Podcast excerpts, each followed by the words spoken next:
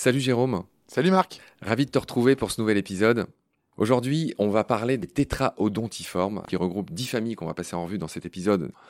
Les poissons globes, les poissons porc-épics, les balistes, le fameux mola mola, le poisson lune. On va passer tout ça en revue. 360 espèces 10 familles. On a expliqué comment ils se défendaient. Ces poissons lents, on a dit qu'ils étaient très manœuvrants, très manœuvrables. Alors la première famille, ça s'appelle les aracanidés. Qui sont ces aracanidés Ils sont pas très connus. C'est une famille assez réduite. Moi, je connais surtout Aracana ornata, qui est un poisson qu'on a pu voir en aquarium, qui est un poisson qui se situe plutôt dans les zones profondes, dans les eaux froides et dans le sud de l'Australie. Voilà, son nom anglais c'est Deepwater Boxfish. Donc euh, clairement, hein, voilà, c'est le poisson coffre euh, de profondeur, tu l'as dit. Ils sont un peu plus primitifs que tous leurs cousins dont on va parler maintenant. Donc là, je rappelle qu'on est dans rappeler les dix familles de cet ordre des tétraodontiformes, de ceux qui ont quatre dents. Donc on a dit les aracanidés, ok, pas très connus, vivent en profondeur. Deux, les balistidés, donc c'est les triggerfish, les poissons gâchettes, les balistes en français. Toutes ces familles, on va leur consacrer chacune un épisode avec toi. Trois, c'est les diodons. Donc les diodons, tu l'as dit, ce sont les poissons porc-épics, porcupine fish. En quatre, de manière assez surprenante, bah, il y a un des plus gros poissons du monde, c'est les molidés. C'est le mola mola, en fait ça veut dire meule. C'est le poisson lune on dirait un demi-poisson. Enfin, il a une nageoire au-dessus, une nageoire en dessous. On dirait qu'il n'a pas de queue. C'est un poisson qui a mille caractéristiques très intéressantes, qui peut faire 3,50 m, 2 tonnes. C'est un géant, le, poisson lune, c'est le géant de cet ordre. En 5, Jérôme, on a les monacantidés. Qui sont-ils ceux-là? Les monacantidés, c'est un peu euh, proche des balistes, beaucoup plus comprimés un peu plus euh, allongés.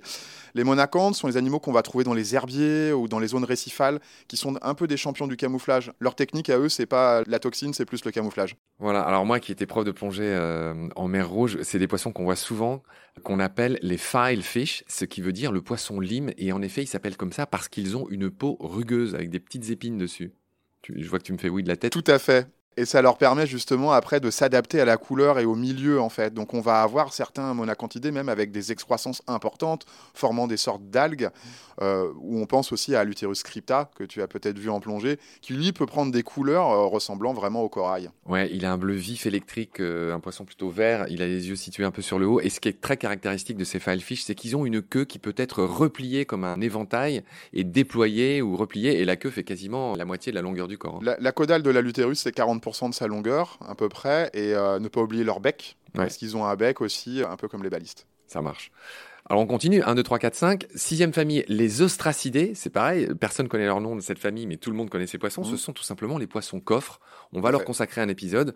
Euh, ben, vous en avez ici, hein, c'est ce que Muriel, qui est à côté de nous, appelle le poisson vache. Donc c'est des poissons qui ont une section carrée, on dirait une mini bagnole, c'est un exosquelette. Ce sont des poissons qui ont un exosquelette avec des plaques osseuses de différentes euh, tailles. C'est vraiment un box. C'est vraiment une boîte avec simplement des rotules au niveau des pectorales, de la caudale, qui leur permettent de se déplacer. Donc, j'avais oublié un instant l'étymologie, mais les diodons, les poissons porc-épics, euh, dedans, hein, on a l'impression qu'ils ont un dentier sur le dessus, un dentier sur le dessous. Et qui forment un bec. On comprend, voilà, c'est des, des, brouteurs, on, on racontera ce qu'ils mangent. Molidé, on a dit, ça, ça venait de la monacantidée, ça veut dire une épine.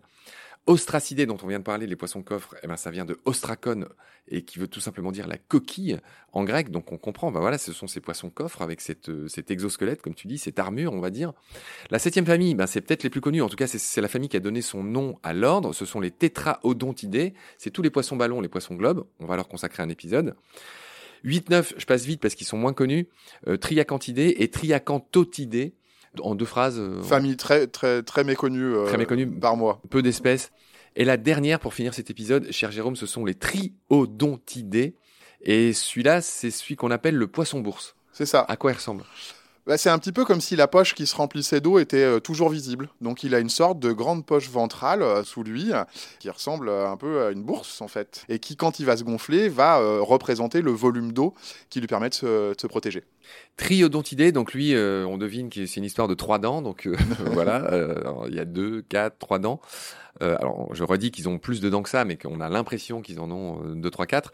Bref, le poisson bourse, sa particularité, c'est qu'il peut déployer une espèce de voile en dessous de lui, on dirait la quille d'un bateau.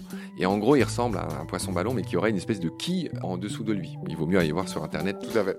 pour voir ce que ça représente. On a fini de présenter cet ordre magnifique des tétraodontiformes. Et maintenant, on va présenter chacune des familles dans les épisodes suivants. Je te remercie beaucoup pour tes lumières, Jérôme. Je te retrouve très vite pour la suite. D'ici là, prends soin de toi. Salut. Merci beaucoup, Marc. À très bientôt.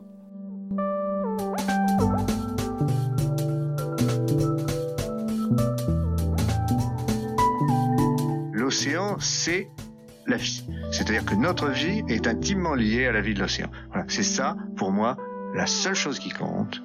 Tout le reste est secondaire, tirer du pétrole, des trucs. Pourquoi faire? Pour augmenter de 5% la production Rigolade